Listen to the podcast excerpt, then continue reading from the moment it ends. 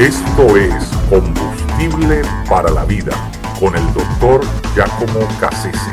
Dejar una huella. Hay personas que no necesitan vivir una larga vida para dejar una huella, es decir, para dejar eh, una marca, una impronta, eh, para hacer una contribución, eh, un aporte significativo a la humanidad o por lo menos a, las generaciones inmediatamente detrás de, la persona. Es decir, hay personas que, a pesar de que viven poco, eh, dejan una estela detrás de ellos, dejan eh, esa, huella que, dice en, verdad de forma, audible que vivieron, que estuvieron allí, que pasaron por allí. Eh, ese es el caso, por ejemplo, de Anna Frank, eh, una joven judía eh, que fue que vivió refugiada en, una casa de, gente que, protegía a los judíos, pero finalmente fue descubierta por, la, por los nazis, llevada a un campo de concentración y a los 15 años fue ejecutada.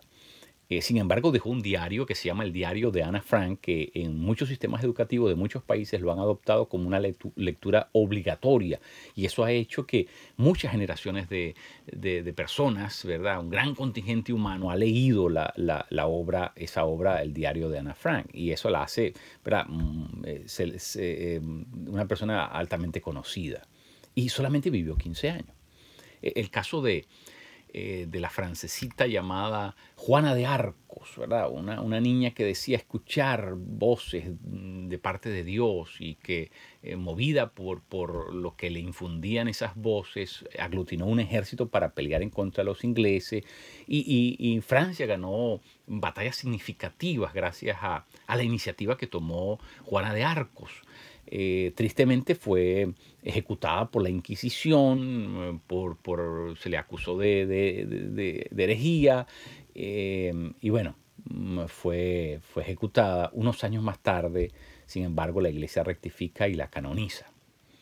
Eh, tenemos el caso también de Malala Yousafzai, esa mm, joven pakistaní que mm, es era una activista eh, de los derechos de las niñas musulmanas, eh, abogando por el derecho a educarse, a, accesar a la escuela, algo que en, muchos países eso estaba, estaba prohibido para las, para las niñas, para las mujeres. Y, ella pues a, riesgo de su propia vida se levantó a, luchar por esa causa y, ganó a los 17 años el premio Nobel, eh, ¿verdad?, por, por su gestión. Muy interesante. Eh, y bueno, ¿quién no recuerda a Nadia Comaneci, la rumana que en las Olimpiadas de Montreal 76 eh, eh, hizo algo histórico? Fue la primera gimnasta en lograr los números perfectos para una ejecución, para una rutina gimnástica, ¿no? Logró los 10 puntos de perfección. Nadie antes lo había logrado en esas Olimpiadas, ganó tres medallas de oro, una de plata, una de bronce, fue la más ¿verdad? galardonada de todos los competidores en esa, en esa Olimpiada. Eh, la pregunta que debemos hacernos es cuánto tiempo necesitamos nosotros para hacer nuestra, nuestra huella, dejar nuestra impronta, dejar detrás de nuestro paso una estela, una marca eh, que diga que, vivimos, que estamos contribuyendo con algo a la historia humana. Eh, ¿Cuánto tiempo necesitaremos? ¿Cuánto tiempo necesitaremos para, para que podamos hacer algo que se llame eh, significativo? Alejandro Magno murió a los 31 años y para entonces había conquistado casi todo el mundo que se conocía. Su padre Felipe le había entregado un pequeño reino en Tesalónica eh, y él lo, expandió, ¿verdad?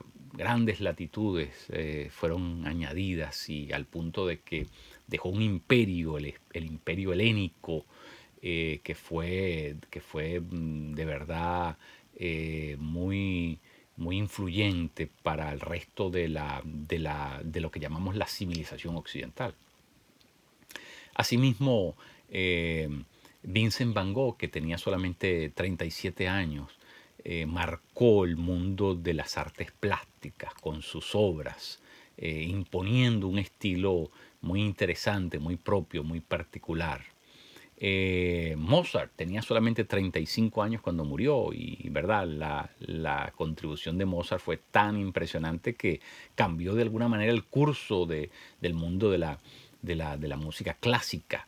las composiciones de Mozart son francamente legados de la, de la humanidad. Soren Kierkegaard vivió 42 años y, dejó una, detrás de él una, producción teórica monumental, no solamente en el campo de la filosofía, pero también en el campo de la teología. Fue un, genio, un cerebro maestro de, de, la, de, estas, de estas disciplinas. Muy interesante. Mm, eh, mucha gente, como podemos darnos cuenta, no necesita vivir mucho, porque eh, pueden logran hacer esa marca, esa huella sin, sin, necesidad de, tener que, consumir una gran cantidad de tiempo. Yo creo que todos los cristianos, de una manera u de otra, estamos llamados a dejar una contribución significativa en nuestro paso. Y, esa, esa contribución no tiene que ser algo, ¿verdad? Algo demasiado trascendente, monumental, una cosa eh, que llamaríamos de proporciones mayúsculas. Pero, pero sí, creo que todo cristiano está llamado a marcar su entorno, a dejar una contribución, a, no pasar inadvertido donde se encuentra. Y, eso tiene que ver con el hecho de que eh, el cristiano eh, a partir de su experiencia con Jesucristo, de alguna manera se convierte eh, en, alguien que trasluce eso que Jesucristo es. Eh, en el capítulo 7 de Lucas se narra la historia de aquella mujer que tenía reservado para un momento especial un frasco de alabastro repleto de, de ese perfume exquisito del nardo. Y, llegada la ocasión, eh, lo partió y lo consumió todo en la persona de Jesús y ella eh, con sus propios, ¿verdad? Con su pelo comenzó a limpiar los, los pies del maestro y derramó eso, lo ungió de una manera especial con aquel perfume. Bueno, esa mujer y Jesús salieron de allí con el mismo olor y donde quiera que esa mujer fue, fue llevando consigo el olor que tenía Jesús. Cuando nosotros hemos estado en la presencia de Dios, salimos de allí cargando con el aroma de Dios.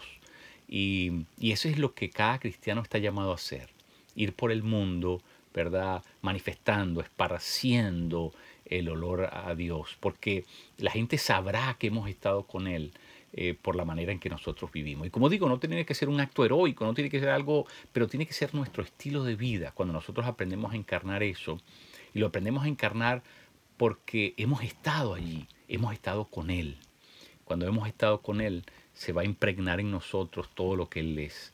Y además ese, ese aroma de Cristo va a ser algo tan evidente en nosotros que donde quiera que estemos, va a ser inevitable dejar nuestra huella.